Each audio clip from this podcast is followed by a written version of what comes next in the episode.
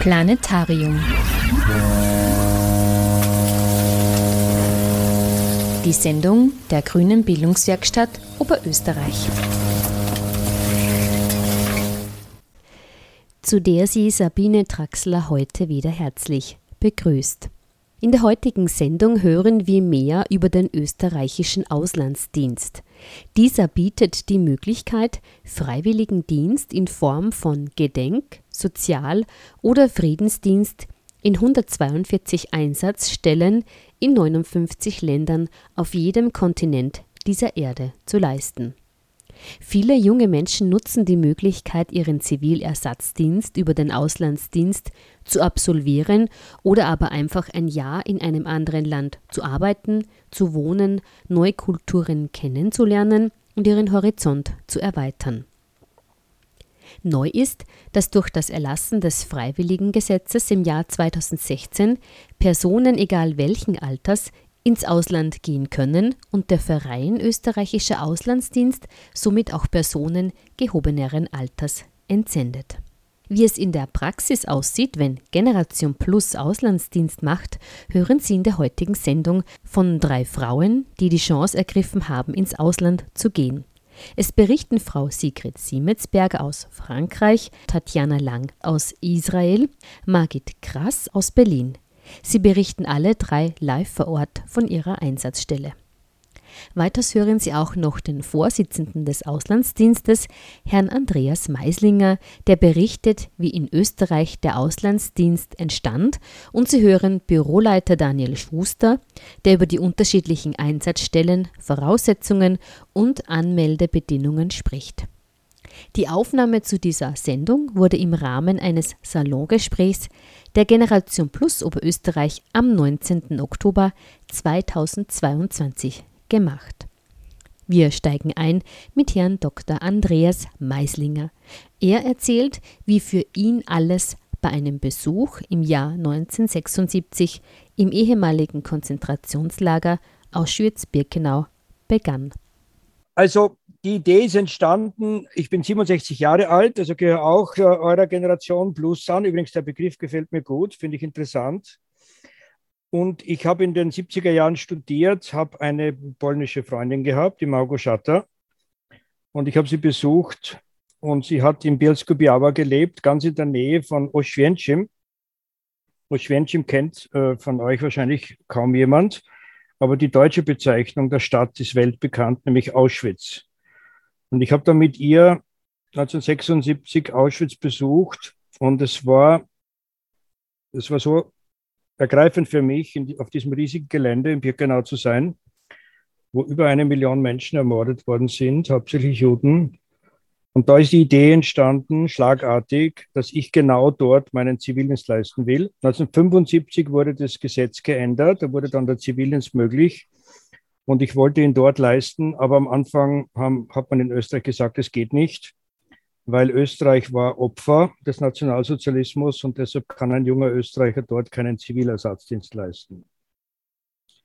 Also da ist die Idee entstanden und 1991 habe ich es dann durchsetzen können. Es war ein Jahr der Veränderungen. Die Länder des realen Sozialismus sind untergegangen, die DDR ist dann auch verschwunden.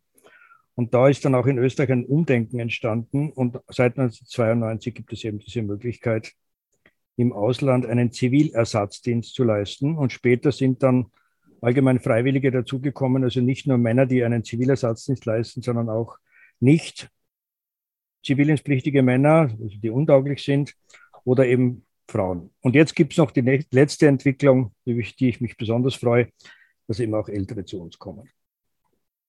Frau Sigrid Siemensberger ist derzeit Gedenkdienerin in Oradour-sur-Glane, einem kleinen Ort in der Nähe von Limoges in Frankreich. Sie sehen jetzt, hoffe ich, das Logo von dem Auslandsdienst. Da sieht man zunächst mal die ganze Welt als Zeichen dafür, dass es Einsatzstellen in der ganzen Welt gibt. Und das stimmt auch wirklich. Darüber kann der Herr Schuster vielleicht im Laufe unserer Präsentation noch mal was sagen.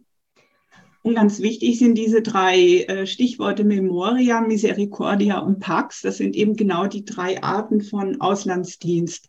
Gedenkdienst, Sozialdienst und Friedensdienst. Und ganz kurz zu mir selber, kurze Vorstellung von mir. Ich bin 62 Jahre alt. Ich bin von Beruf Informatikerin und bin seit 2019 in Pension. Meine Tochter äh, war vor einigen Jahren ein halbes Jahr in Madrid und hat nachher super Spanisch können. Und das hat mir einfach äh, die Idee gegeben, auch mein Französisch aufzubauen. Also ich habe einfach eine Affinität zu Frankreich und zur französischen Sprache. Ich kann Ihnen gar nicht sagen, warum. Aber ein bisschen Nachdenken hat mich dann drauf gebracht, dass ja mein Großvater Kriegsgefangener war in Frankreich. Zwar nicht hier in Limoges, wo ich jetzt bin, aber in Frankreich. Er war zwei Jahre lang in Frankreich und ich nehme an, das hat irgendwas damit zu tun. Ja, also wir in unserer Generation sind ja alle irgendwie Kriegsenkel, wenn Sie vielleicht das Buch von Sabine Bode kennen. Also bei mir hat es auf jeden Fall auch ein Interesse für Zeitgeschichte ausgelöst. Ich habe dann halt im Internet gegoogelt und bin auf den Verein gestoßen und habe gedacht, ja, also das, das passt für mich, ja. Was ist eigentlich so ein Auslandsdienst? Also ein Auslandsdienst ist ein Freiwilligendienst sechs bis zwölf Monate dauert er. Ja, das ist jetzt für die jungen Leute. Ab zehn Monaten gilt er auch als Zivilersatzdienst. Ursprünglich wurde eben der Auslandsdienst gegründet. Es war die Idee, dass junge Männer eben wenn sie nicht zum Heer gehen wollen, einen Ersatzdienst machen können, einen Zivildienst machen können und dass der ja nicht unbedingt in Österreich sein muss, sondern zum Beispiel in Auschwitz sein kann. Seit 2016 ist das eben möglich. Da ist das Freiwilligengesetz äh, herausgekommen. Also so können eben praktisch alle Leute, die in Österreich wohnen sogar, also ich bin sogar deutsche Staatsbürgerin, wohne aber schon seit fast 30 Jahren in Österreich. Ja, wir haben eben 121 Einsatzstellen in 46 Einsatzländern auf wirklich allen sechs Kontinenten. Und Daniel, vielleicht möchtest du als Büroleiter Internationales da spontan was dazu sagen? Ja, danke sehr. Freut mich sehr, dass ich, dass, dass die Runde zusammengekommen ist und dass ich da auch eingeladen wurde. Vielleicht äh, als erstes zu den Einsatzstellen. Also 121 Einsatzstellen in 6 Einsatzländer ist schon etwas veraltet. Inzwischen gibt es 142 Einsatzstellen in 59 Einsatzländern. Also äh, das charakterisiert auch die letzten zwei Jahre insbesondere, in denen wir sehr stark expandiert sind und viele neue Partner hinzugefügt haben und ähm, drei Dienstarten, also die, die roten Punkte, die Sie sehen, das ist gut 50 Prozent der Einsatzstellen, das sind Gedenkdienstansatzstellen. Die haben einen Bezug zu Holocaust und jüdischen Einrichtungen, äh, jüdischer Kultur und jüdisches Leben. Die Grünen sind Sozialdienste, da geht es um die Unterstützung von sozial verwundbaren Personengruppen, ältere Menschen, kranke Menschen, äh, Waisenkinder oder auch Umweltinitiativen. Und die blauen Punkte sind Friedensdienst-Einsatzstellen. Da geht es um Förderung von Friedensinitiativen, Friedens-Thinktanks oder auch die Erinnerung an Gräueltaten anderer als dem Holocaust. Zum Beispiel der Genozid von Ruanda wird über den Friedensdienst äh, gedacht. Ja, vielleicht eine weitere Sache ist noch, dass wir viel mehr als nur eine Entsendeorganisation sind. Wir sind auch eine, eine Vorbereitungsorganisation und das ist, glaube ich, ein ebenso wichtiger Teil unseres Vereins. Das heißt, man wird auch in Form von vielen Aktivitäten, Seminaren, Projekten, Konferenzen auf die Zeit im Ausland vorbereitet. Ja, ich glaube, das ist das Einzige, was ich jetzt mal dazu sagen würde. Ja, die drei Auslandsdienstarten, die der Daniel vorgestellt hat, kommen hier nochmal genauer. Gedenkdienst eben, da geht es um Erinnerungskultur. Es entspricht eben diesem Keyword Memoria in unserem Logo. Opfer des Nationalsozialismus, also ganz oft Gedenkstätten bezüglich des Holocaust.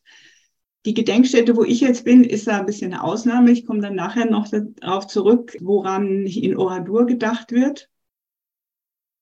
Äh, Sozialdienst, wie Daniel schon gesagt hat, soziale Tätigkeiten, viel in Entwicklungsländern, in Bildungseinrichtungen, Umweltprojekten, medizinische Einrichtungen, und Friedensdienst, ja, bezüglich Sicherung des Friedens etc. Also hier sehen wir zum Beispiel unseren Einsatzdiener, den Dennis Miskic in Srebrenica. Da haben wir jetzt auch eine Einsatzstelle.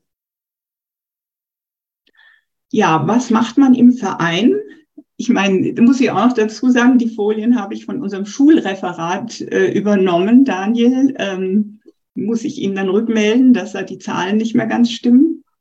Das führt uns auch dazu, was macht man im Verein? Also wir sind sehr gut organisiert nach den verschiedenen Areas, in denen Einsatzstellen existieren, nach den verschiedenen Bundesländern von Österreich, in denen man sich befindet. Entsprechende Konferenzen gibt es. Meistens sind es Zoom-Konferenzen, damit sich die Leute untereinander vernetzen können. Das heißt, äh, grundsätzlich geht es da auch um ein Engagement im Verein, also Mitarbeitung oder Leitung auch von Projekten. Das ist für junge Leute interessant natürlich, weil sie sich da auch mal ausprobieren können. Aber auch für uns Ältere ist es äh, sehr interessant, weil wir da eigentlich auch unsere Erfahrung einbringen können. Ja, also da eigentlich äh, Berufserfahrung sozusagen mit einbringen können. Und für mich war es auch besonders gut, weil ich bin halt 2020 zum Verein gekommen, da war auch gerade die Corona-Zeit und es ist, war für mich einfach eine super super ein Übergang sozusagen von Arbeit in die Pension, ja, also in die in die Freiarbeit sozusagen, ja. Also also grundsätzlich geht es um Engagement im Verein.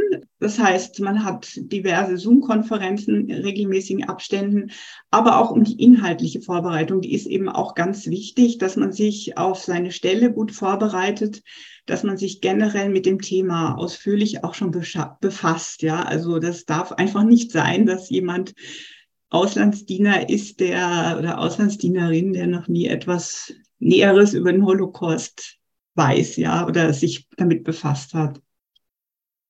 Ja, die Finanzierung, wie finanziert sich das Ganze? Also ich bin ja jetzt hier äh, zehn, beziehungsweise in meinem Fall sind es acht Monate in Oradur. Und äh, ich muss ja hier auch, ich meine, ich bekomme zwar meine Pension, aber ich muss ja hier zumindest mir eine Wohnung äh, beschaffen. Ja, also ich muss hier eine Wohnung bezahlen und da gibt's grundsätzlich eben Förderungen vom Staat. Die jungen Leute haben dann noch die Familienbeihilfe, wir Älteren haben dann halt die Pension. Das ist nicht sehr viel, ja. Es ist in meinem Fall drei bis 400 Euro. Damit kann man sich halt ein WG-Zimmer leisten, ja. Also man hat einfach einen gewissen Selbstbehalt. Man hat natürlich jederzeit auch die Möglichkeit, sich entsprechende Sponsoren zu suchen. Und die Finanzierung, also der Verein bekommt eine Förderung eben vom Sozialministerium und teilt die je nach Einsatzland auf. Also wer in Indien ist und nur sehr wenig Geld braucht, der bekommt entsprechend weniger. Und wer in New York ist und wo die Wohnungen eben sehr teuer sind, der bekommt da auch mehr jetzt meine Erfahrungen in der Vorbereitungszeit. Wie ich schon gesagt habe, also das war diese Arbeit im Verein, die war eben ganz ähnlich wie im Beruf. Ja, also das kann einfach, glaube ich, für viele Leute auch diese Übergangszeit ein bisschen erleichtern, dass man regelmäßige Termine hat, dass man etwas bewegen kann, etwas weiterbringen kann, an Projekten arbeiten kann. Grundsätzlich habe ich inhaltlich sehr viel dazu gelernt ich habe mich dann natürlich auch noch weiter vorbereitet, Bücher gelesen, Filme geschaut, Konferenzen eben gehabt und habe auch einfach generell viele Anregungen bekommen. Ganz wichtig ist ja bei unseren Konferenzen zu nennen die Mittwochskonferenz. Da laden wir in regelmäßigen Abständen äh, bekannte Persönlichkeiten ein. Da hatten wir gerade in der letzten Zeit, also in der letzten, bei der letzten Mittwochkonferenz, letzte Woche hatten wir die Eva Ernst Cicic, die Ihnen wahrscheinlich ein Begriff sein wird, zu Besuch. Wir hatten im September Alma Sadic zu Besuch, also zufällig alles gerade äh, Politikerin der Grünen. Aber wir hatten, ja, wir hatten im letzten Jahr auch sogar Rudi Anschober zu Besuch und äh, machen halt eine Konferenz ähnlich wie Sie jetzt hier machen mit den Leuten. Also wir führen eigentlich einen ein lockeres Gespräch mit Ihnen. Das dauert dann genau eine Stunde. Da habe ich eben auch einfach in diesen Mittwochskonferenzen total viel dazugelernt, viele Anregungen bekommen. Ja, und nicht zuletzt möchte ich unsere Polen-Studienreise erwähnen. Da waren wir zu elf, leider nur, also es hätten auch noch viel mehr ruhig sein können in Auschwitz und generell bei dem March of Hope, also anstatt den, den Todesmärschen gibt es diesen March of Hope am 28. April war das. Und zufällig waren wir halt in einem Bus mit einer Gruppe von jüdischen Jugendlichen aus Wien und mit Avi Blumenfeld, einem Judaistikprofessor, der uns so viel erzählt hat über Judentum, also es war absolut faszinierend für mich. Arbeit im Verein heißt natürlich auch Zusammenarbeit mit großteils viel jüngeren Leuten. Ne? Also momentan sind wir eben drei ältere Frauen im Verein. Alle anderen sind natürlich jung, gleich nach der Matura. Üblicherweise macht das jetzt ein, ein Zivildiener. Man muss jetzt Zivildienst gleich nach der Matura machen. Und das fand ich aber auch total spannend einfach, ja. Also es war von gegenseitigem Respekt geprägt, das muss ich schon sagen. Ich glaube, es werden eine Menge Vorurteile abgebaut, die die Jungen gegenüber Älteren haben, aber auch umgekehrt, ja, dass man denkt, ah, junge Leute, vielleicht oberflächlich oder so, ja. Ja, Anpassung der Erwartungen, damit meine ich halt, ja, okay. Also grundsätzlich muss man natürlich dann auch bei der Zusammenarbeit mit jungen Leuten wissen, dass die diese ganze Lebenserfahrung und diese ganze Berufserfahrung, die unser Eins mitbringt, nicht haben. Ja, also da muss man einfach auch dann drauf eingehen. Aber das war alles super interessant und ich möchte es auf gar keinen Fall missen. Ganz kurz zu meiner Einsatzstelle jetzt hier. Ich bin im Centre de la Mémoire in Oradour-sur-Glane. Oradour-sur-Glane, das ist ähm, bei Limoges. Ich wohne auch in Limoges. Limoges ist der Südwesten von Frankreich oder eher der Westen von Frankreich. Wessen wird gedacht in dieser Stelle, in dieser Einsatzstelle? Am 10. Juni 1944 gab es hier ein Massaker. Und zwar äh, hat eine Einheit der SS-Division, das Reich, circa 200 Leute waren das, alle derzeit im Dorf befindlichen Einwohner massakriert und zwar auf ziemlich grausame Art. Die Männer wurden in vier Scheunen getrieben, aufgeteilt in vier Scheunen getrieben, dort quasi über den Haufen geschossen. Manche waren noch gar nicht ganz tot und die Scheunen wurden angezündet. Die Frauen und Kinder wurden in die Kirche getrieben und dort eingesperrt. Dort wurde auch erst versucht, sie mit so einem Gas zu ersticken. Und nachdem das nicht geklappt hat, wurde auch auf sie geschossen und dann wurde letztendlich auch Brennmaterial hineingetan und die ganze Kirche angezündet. Also da sind auch ganz viele einfach bei lebendigem Leib verbrannt und das ganze Dorf wurde niedergebrannt und ein ziemlich schlimme Sache. Ja, kurz danach, eben schon ein Jahr drauf, äh, war Charles de Gaulle, das war ja dann der Chef der Übergangsregierung, äh, dort das die Ruinen des Dorfes zu besichtigen und er hat verfügt, dass die Ruinen als Gedenkstätte erhalten werden sollen. Und nebendran wurde ein neues Dorf jetzt gebaut für die Einwohner. Das heißt, die Ruinen sind mehr oder weniger, inzwischen halt nagt auch der Zahn der Zeit, erhalten, wie sie eben damals waren. Nachdem eben wirklich auch Ruinen nicht ewig halten können, so äh, wurde dann 1999 ein Gedenkzentrum dazu gebaut. Das sehen Sie hier, das ist architektonisch eben durchdacht, dass sich das so in die Landschaft einfügt und dem Dorf quasi gar nicht viel nimmt oder so. Ja, das soll jetzt nicht das Dorf dominieren.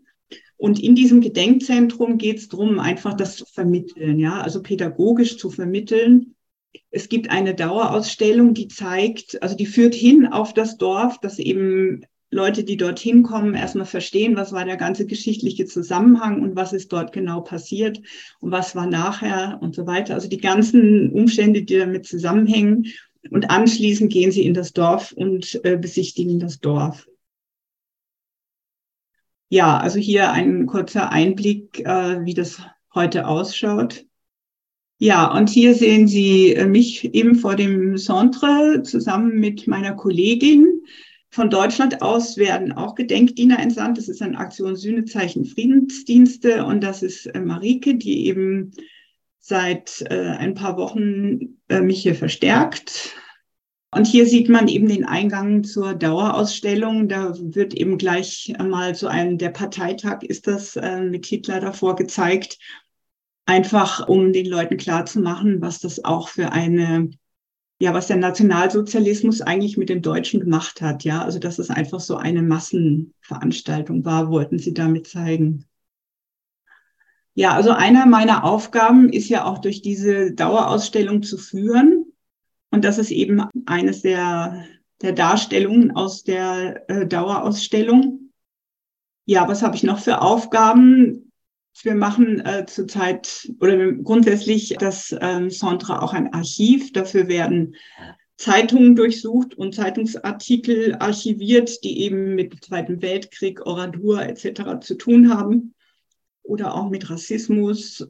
Dann gibt es weitere Projekte des Centres, wo wir mitarbeiten. Also ich sage wir, meine Kollegin und ich.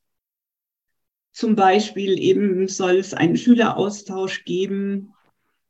Es ist möglicherweise der Name noch eines weiteren Täters aufgetaucht, bei dem wir jetzt weiter recherchieren und ja, eben einfach bei den Projekten des Centres dann weiter unterstützen.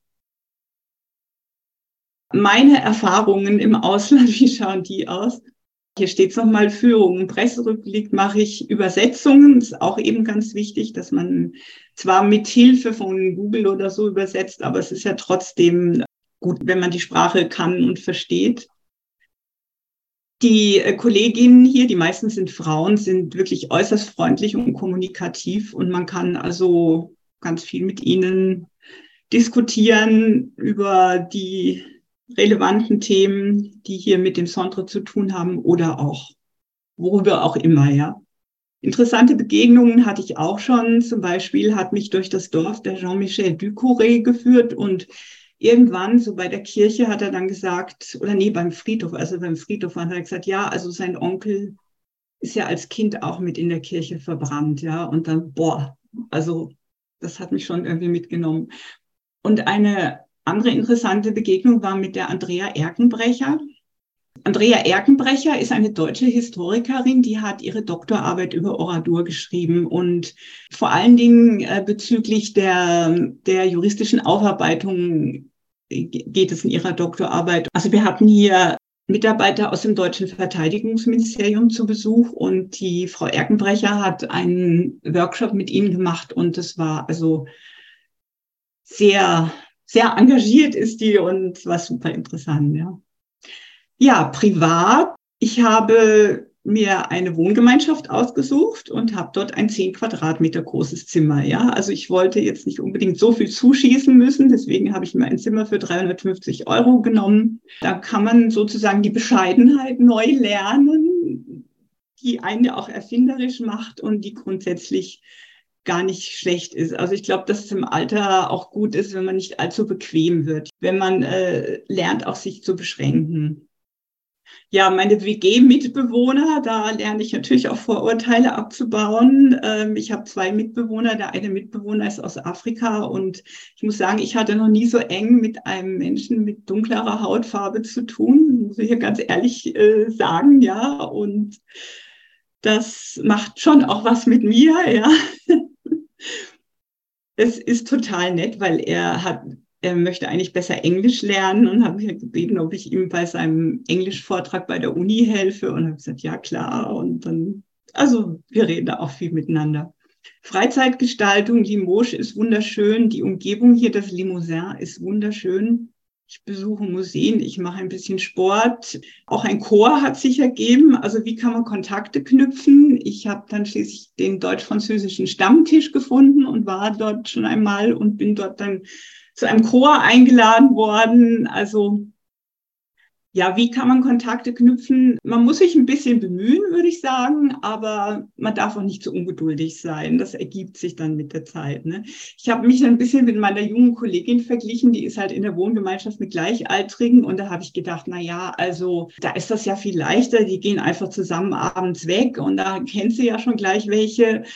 Aber so ist das auch nicht. Ne? Sie hat jetzt gesagt, nein, da fühlt sie sich eher wie das fünfte Rad am Wagen. Sie möchte sich eigentlich auch selber jetzt was suchen und kommt wahrscheinlich auch mal mit zum deutsch-französischen Stammtisch etc. Ne? Privat, was ist da noch? Also drei Tage Paris stehen mir bevor. Morgen fahre ich los. Morgen Abend ist ein Empfang in der österreichischen Botschaft. Das ist eben äh, durchaus üblich, dass man dann auch mit dem Botschafter und mit dem Kulturinstitut im Land und auch vielleicht mit einer Wirtschaftsvertretung äh, Kontakt aufnimmt. Und die laden einen sehr gerne dann zu solchen Anlässen ein. Für mich ist halt ein bisschen blöd, ich muss ja extra nach Paris reisen. Wir haben auch drei AuslandsdienerInnen in Paris, für die ist es halt einfach nur eine Metrofahrt. Ne? Ja, Hiermit bin ich fertig. Wir haben eine Homepage, da können Sie sich bewerben, ganz unabhängig von allem anderen. Und sage mal Danke für Ihre Aufmerksamkeit.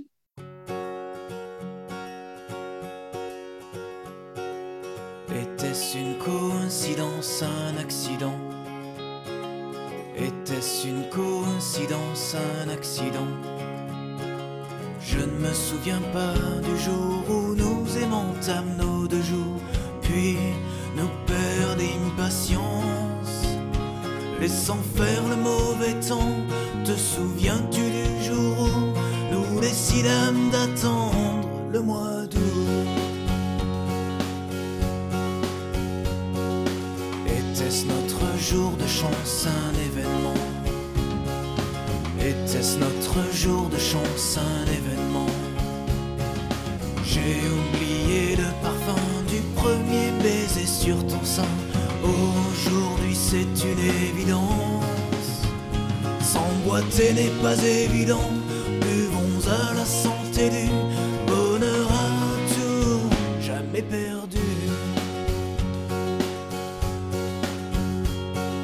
C'était un jour de juin.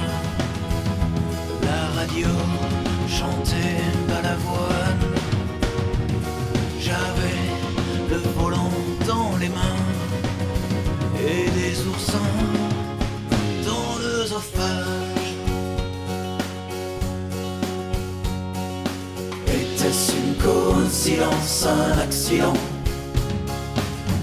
Était-ce une coïncidence, un accident Je ne me souviens pas du jour où nous aimantâmes nos deux jours, puis nous perdîmes patience, laissant faire le mauvais temps.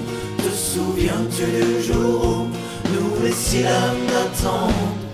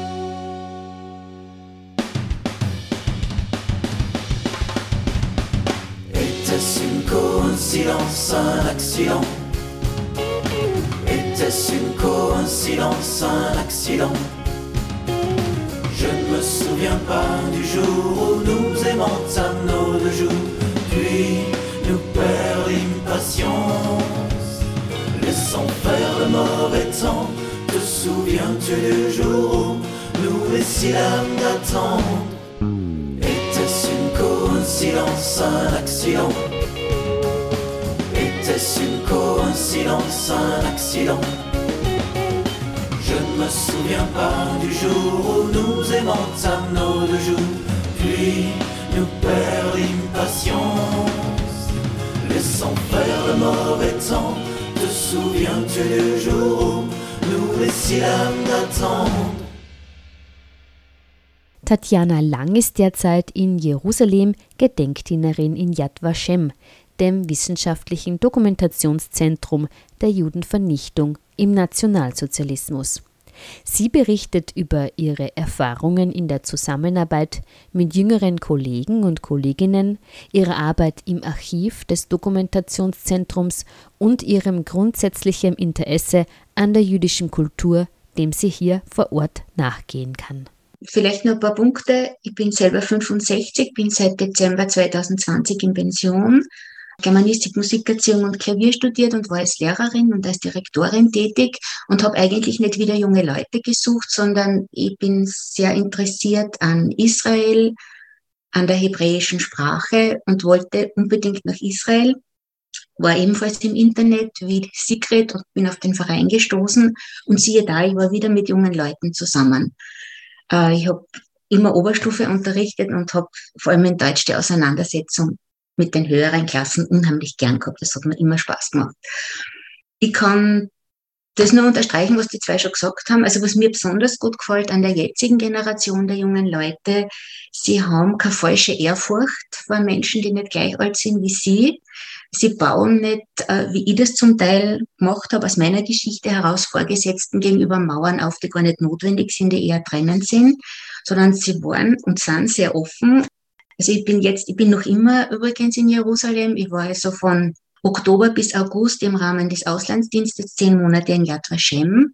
Das ist ja das wissenschaftliche Dokumentationszentrum der Judenvernichtung im Nationalsozialismus. Und ich werde Ihnen da jetzt aber nicht so viel drüber erzählen, sondern nur, was ich dann selber auch arbeite und Wissen auch privat gegangen ist in dem Jahr. Mein Arbeitsvisum ist irrtümlicherweise verlängert worden bis 1. Februar 2023. Und ich habe einfach diese Gelegenheit genutzt, habe mir wieder ein WG-Zimmer gesucht. Es ist in Jerusalem einiges teurer als in Frankreich. Also meins ist wahrscheinlich nicht größer als dein Secret, kostet aber fast 700 Euro. Ich habe auch eine Pension, ich habe einen Sohn, der studiert, der braucht auch finanzielle Unterstützung. Aber mir geht es einfach darum, Judentum zu erleben, Sprache zu lernen und ja. Und diese Möglichkeit hat mir der Verein geboten. Es war ja, es war ja Covid, es war Corona. Ich habe im Internet gesucht, Freiwilligenarbeit in Israel gibt's aber nicht so viel für Leute, die so alt sind wie ich. Da ist die Auswahl ein bisschen eingeschränkter.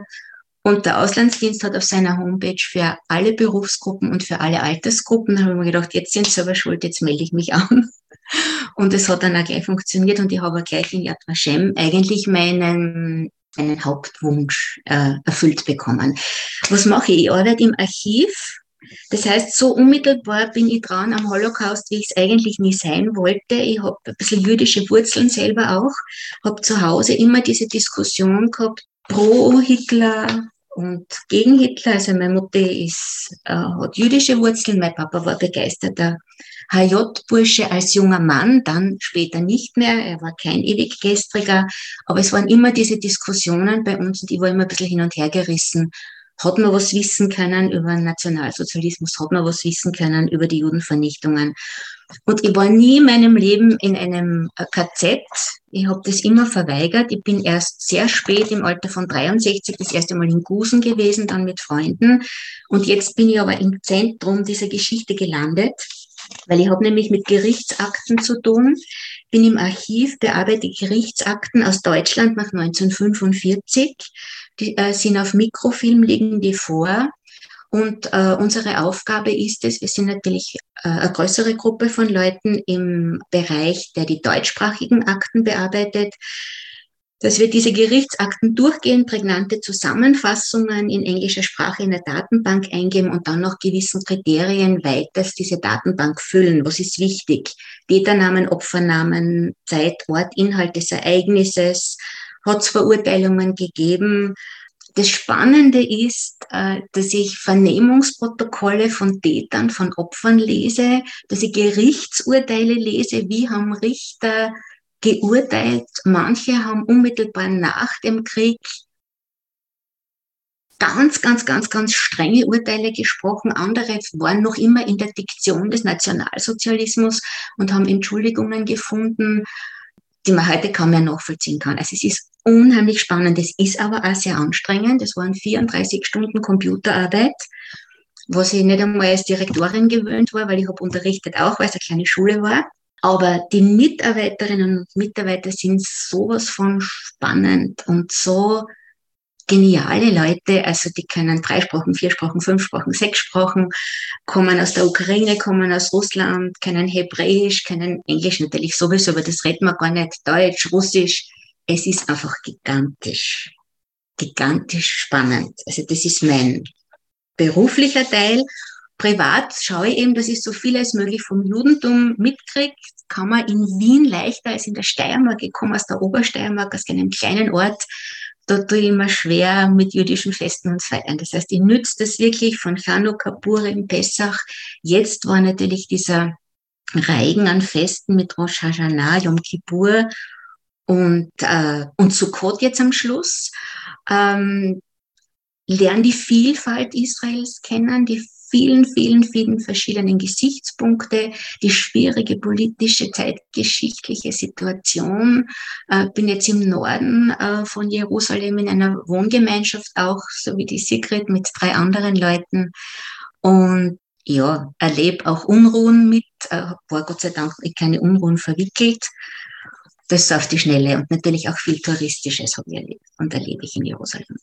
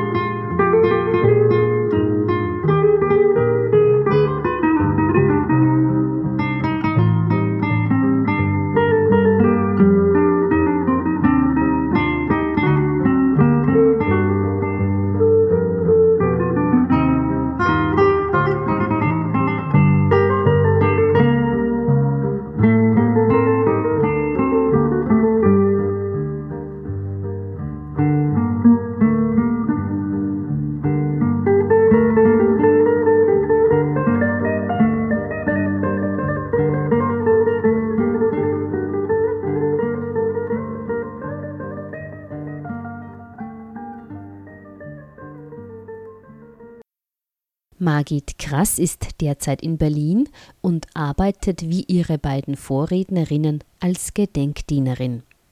Der Einsatzort ihrer Wahl ist das Zentrum Judaicum. In ihren Ausführungen zum Thema Generation Plus und Auslandsdienst betont sie besonders den für sie positiven Aspekt des Übergangs, den der Gedenkdienst vom Arbeitsleben in die Pension bietet. Also danke einmal für die Einladung. Habe mich sehr darüber gefreut. Herzlichen Dank. Mein Name ist Margit Krass.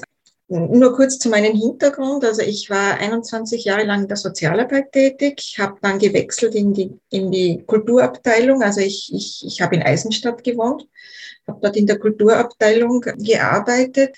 Ich hatte immer ein sehr, ein, ein großes Interesse an Geschichte, auch an der jüdischen Geschichte des Burgenlandes. Das hat mich mein ganzes Leben lang begleitet. In diesem ganzen, in diesem ganzen Kontext von lebenslangen Lernen, was ich für ganz, ganz, ganz, ganz wichtig halte, mit 50 zu studieren begonnen.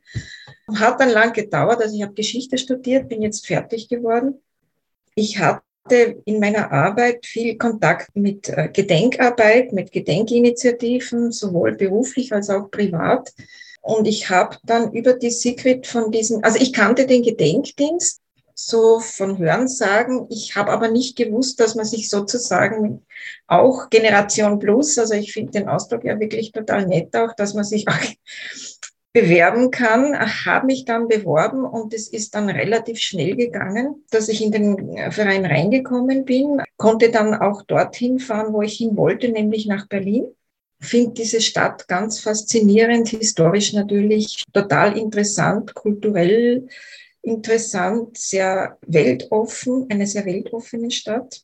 Also ich bin in Pension, habe ein bisschen Probleme, mich damit auseinanderzusetzen oder mich so zu definieren. Ich finde, dass das auch äh, ein Gedenkdienst oder eine, eine, eine Freiwilligenarbeit, die ein wenig strukturiert ist, auch hilft bei diesem Übergang zwischen Berufstätigkeit, wenn man jahrzehntelang das gemacht hat und, und, und dann aber noch was weitermachen möchte, was Sinnvolles, was einem freut, was man, wo man auch den anderen was weitergeben kann. Und äh, ich habe das dann auch sehr, sehr wichtig gefunden. So als, also ich finde das eine ganz tolle Möglichkeit, um so einen Übergang auch zu schaffen. So, so einerseits hat man diese Berufstätigkeit, diesen Alltag, den Berufsalltag, äh, fällt natürlich auch viel Verantwortung weg.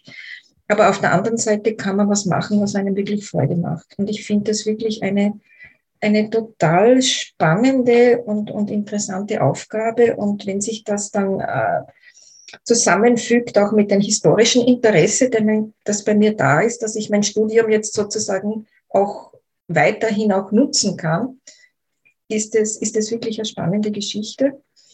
Ich bin jetzt seit Ende August in Berlin. Ich mache meinen Gedenkdienst im Zentrum Judaicum in der Stiftung Neue Synagoge. Also wir sind untergebracht in dieser prachtvollen großen Berliner Synagoge, die natürlich im Zweiten Weltkrieg großteils zerstört worden ist, jetzt teils wieder aufgebaut. Bei dieser, bei dieser Synagoge, also es ist dort ein, ein eine Ausstellung, eine Dauerausstellung, die sich äh, mit, der, mit der Geschichte der Synagoge per se beschäftigt, mit dem jüdischen Leben in Berlin. Hat auch eine Sonderausstellung, die sehr spannend ist, und zwar beschäftigt sie die mit, mit Zeitzeugen, auch mit dem Ende der Zeitzeugenschaft, weil die Leute, die die Shoah überlebt haben, äh, nicht mehr so lange persönlich zur Verfügung stehen. Wie geht man damit um? Also eine ganz eine spannende Ausstellung, die übrigens im Jänner nach Wien kommt, ins Haus der Geschichte, wird dann auch adaptiert. Zentrum Judaicum hat auch ein ganz ein großes Archiv, also ein, ein historisches Archiv von den jüdischen Gemeinden in Deutschland. Wobei jetzt nur so ein kleiner historischer, es sei mir erlaubt, so ein kleiner historischer Abriss. Es, ist, es sind ja Wiener Juden vertrieben worden, also 16, 1670. Da sind ein Teil ins Burgenland gekommen und haben die jüdischen Gemeinden im Burgenland aufgebaut, aber ein Teil ist auch nach Berlin gekommen. Also nach, nach 1670. Und ich habe das so witzig gefunden, sozusagen die burgenländischen Spuren und die Berliner Spuren, dass da so eine Gemeinsamkeit gibt. Das habe ich ganz, ganz spannend gefunden, weil die Welt wirklich eine sehr kleine ist eigentlich. Ich bin äh, momentan arbeite ich bei einem Zeitzeugenprojekt mit. Das heißt, das äh, Zentrum Judaicum nimmt momentan noch Zeitzeugeninterviews auf. Also meine Direktorin ist in zwei Wochen in Israel, wird dort einen Mann interviewen, der, der als Kind Theresienstadt überlebt hat also das Ghetto Theresienstadt, ganz, ganz, ganz, ganz schreckliche Situation dort. Und er war wirklich einer der ganz wenigen Jugendlichen, die es geschafft haben zu überleben. Das Zentrum interviewt, aber hat auch ein großes Interesse an den Nachkommen. Also sie möchte auch Interviews machen mit Kindern, der Überlebenden und mit den Enkelkindern. Also wie gehen diese damit um? Wie werden Traumata übertragen? Und das ist so irgendwie etwas, was das Zentrum Judaicum als etwas ganz Besonderes machen möchte. Also letzte, vor 14 Tagen war zum Beispiel ein Ehepaar aus Amerika da, wo beide Eltern, beide, beide Elternteile aus Berlin vertrieben worden sind, die sehr berührend, wie sie dann gerührt sind von dem Interesse einer Berliner jüdischen Organisation über ihre Geschichte und die Geschichte ihrer Eltern. Also das ist, ist wirklich eine spannende Geschichte gewesen. Ich äh, versuche momentan auch so ein bisschen zu katalogisieren, Ordner auf, auf den letzten Stand zu bringen. Ähm, für dieses eine Zeitzeugen-Interview habe ich mich durch Bücher gelesen, Videos angeschaut und für meine Direktorin so ein wenig Hintergrund zusammengeschrieben über, über die Person, die sie interviewen wird. Zum Verein selber nur, das ist ja, was die Sigrid auch gesagt hat, es ist ja spannend, mit den jungen Leuten zu arbeiten. Also dadurch, dass ich ja jahrelang studiert habe, hatte ich ja natürlich viel, viel jüngere Studienkollegen.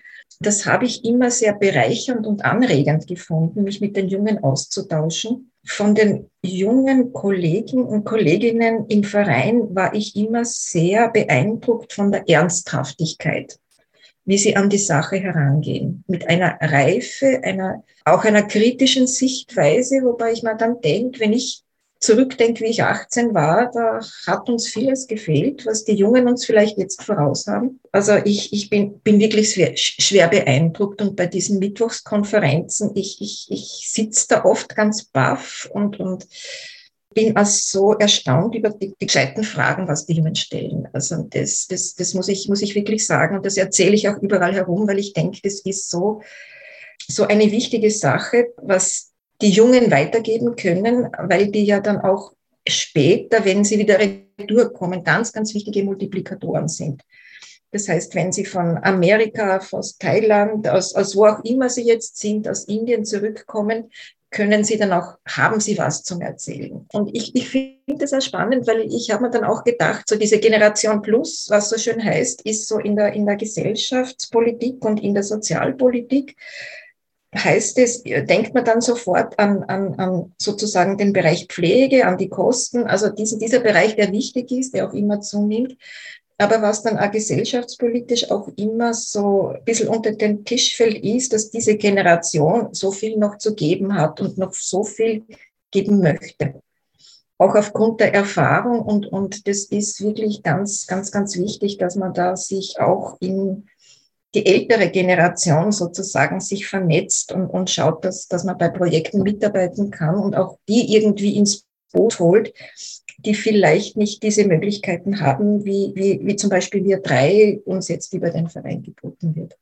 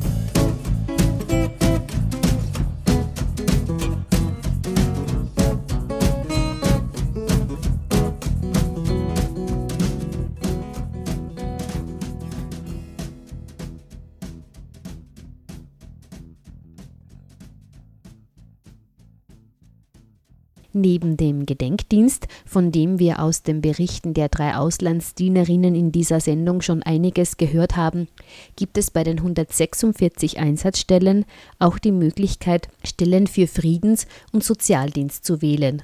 Und was man sich darunter vorstellen kann, erklärt Büroleiter Daniel Schuster im Folgenden. Können Sie vielleicht auch äh, von diesem äh, Friedensdienst, vom Friedensdienst beziehungsweise auch von diesem Öko Engagement berichten, was, was da die Arbeiten sind, äh, dass wir uns da was vorstellen können? Also dieses erwähnte Öko, das ist, fällt unter Sozialdienst und wir haben sehr viele Sozialdienstansatzstellen. Jetzt ganz konkret im Umweltbereich gibt es zum Beispiel die Möglichkeit, an der äh, Tropenstation La Gamba in Costa Rica zu arbeiten. Das ist ein, ein Projekt der Universität Wien. Also es wird von der Universität Wien aus äh, von Professoren betreut.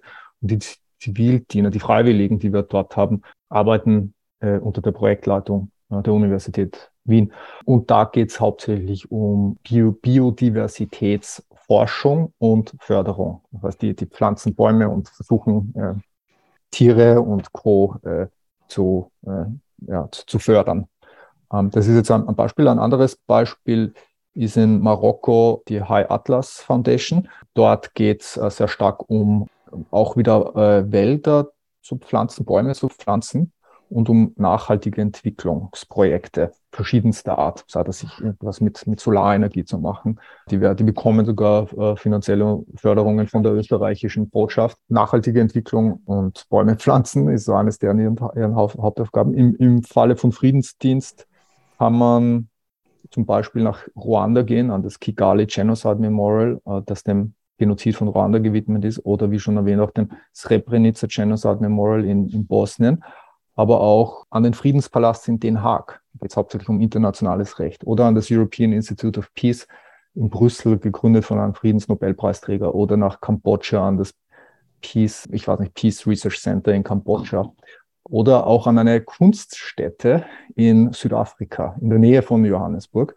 Dort haben wir jetzt gerade einen Freiwilligen und dem seine Aufgabe ist es, eine Ausstellung, eine Kunstausstellung zum Thema Entschuldigung zu machen. Und das ist in Kooperation mit der österreichischen Botschaft vor Ort, auch mit anderen Gedenkdienstansatzstellen, die wir vor Ort haben. Und hoffentlich geht aus dem seinen Einsatz eine Ausstellung hervor, die dann verschiedene Plätze der Welt äh, weitergereicht wird und gezeigt werden kann.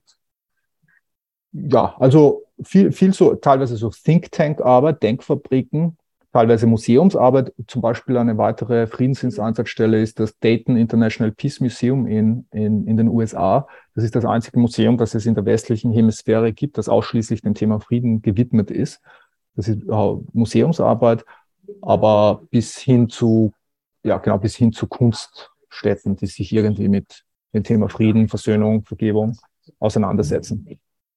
Zum Abschluss dieser Sendung erklärt Büroleiter Daniel Schuster noch, was die konkreten Voraussetzungen sind, um beim Verein Österreichischer Auslandsdienst Mitglied und entsendet zu werden.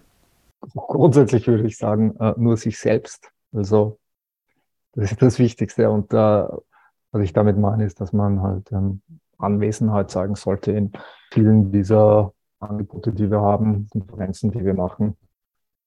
Äh, was wichtig ist, ist, dass man sich mal formell anmeldet. Und das macht man über diesen Link, den ich hier reingepostet ha habe und kann ein bisschen auch drüber lesen, was wir erwarten und was, was wir bieten. Das solltet ihr auf alle Fälle vor dem 31.12. tun, falls euch das, falls euch für einen Auslandsdienst interessiert. Umso früher, umso besser, weil umso mehr die Zeit vergeht, umso mehr Stellen werden schon mal so planmäßig gefüllt da muss man kurz dazu sagen, dass es halt immer wie ein Schuljahr ist. Ne? Also immer im September geht es los bis genau. äh, nächsten Sommer, ja. Mhm. Genau. Also ihr seid jetzt so an der richtigen Zeit, um euch mal anzumelden. Und das ist auch noch nichts Verpflichtendes, wenn ihr euch da anmeldet und registriert. Aber dann seid ihr mal vom System erfasst und dann beginnt so ein gewisser Aufnahmeprozess. Und also ich kann es jedem nur raten, umso früher, umso besser. Äh, wie man vorgeht, ist, ich glaube, man guckt sich mal die Liste der Einsatzstellen an, die Übersicht und macht sich Gedanken, wo man sich vorstellen kann, hinzugehen. Das findet man unter diesem Link. Äh, der Andreas und ich bieten uns auch an, dass wir mal miteinander telefonieren, weil wir können sie beraten, konsultieren, weil wir halt die Einsatzstellen schon kennen und wir fragen sie dann, ja, welches Land sie bevorzugen oder welche Tätigkeit, welche Art von Tätigkeit sie bevorzugen und können ihnen dann Tipps und Hinweise geben, was äh, unserer Meinung nach zu ihnen passen würde. Also dieses Angebot steht immer, dass man mit uns drüber spricht.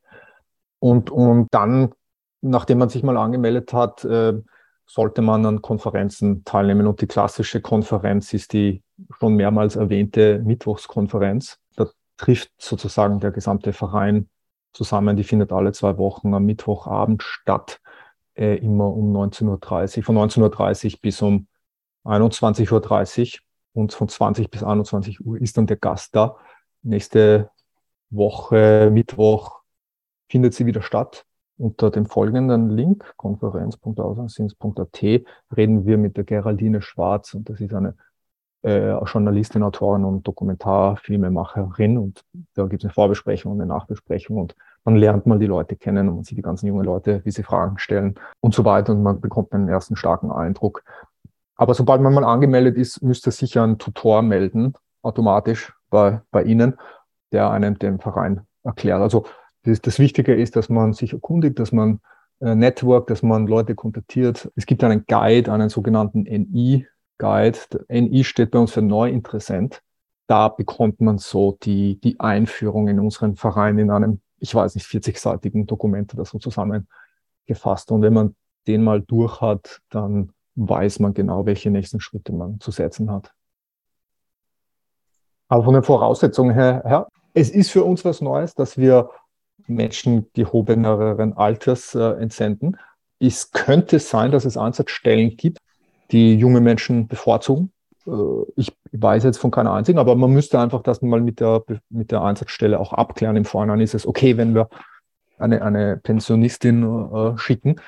Aber äh, sonst. Entschuldige, dass ich kurz unterbreche, aber es gibt auch Einsatzstellen, die wollen ähm, Akademiker, oder? Ja, ja, ja, genau. Man zufällig Akademiker ist. Genau. Gibt, also Akademiker haben auch gewissen Vorteil. Es gibt Einsatzstellen, die wollen Leute nur mit einem Master oder mit einem Bachelor oder man halt mindestens Student sein muss.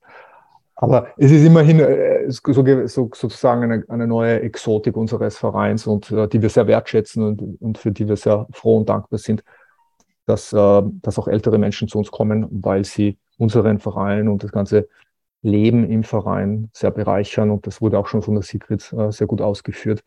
Ähm, also es ist eine große Win-Win-Situation. Ich glaube auch für, für viele, wenn auch nicht für alle Einsatzstellen, auch eine große Bereicherung. Und ja, das ist also ein neuer Prozess. Aber das, das sind, das sind äh, Fragen, die man alle mit der Zeit klären kann.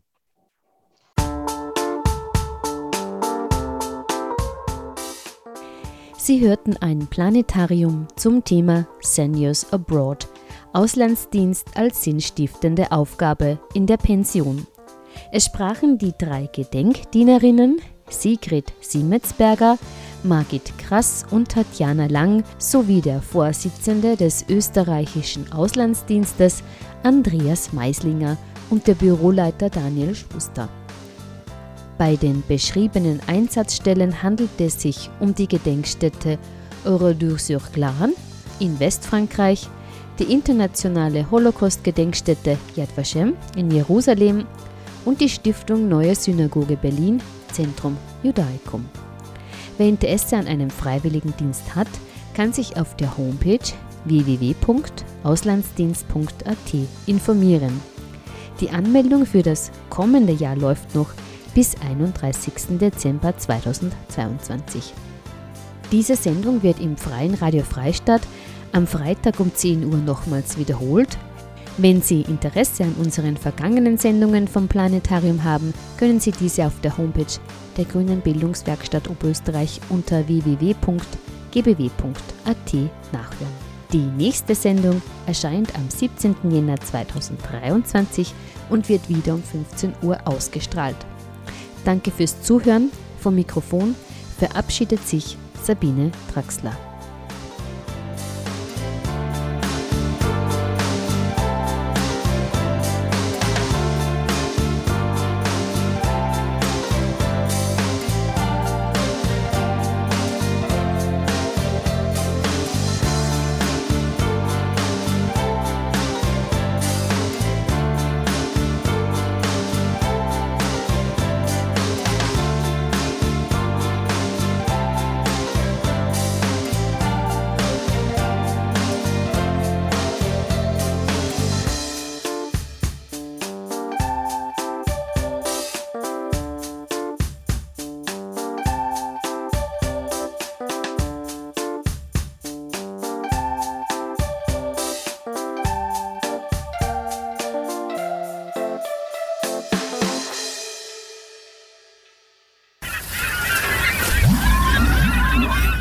Planetarium.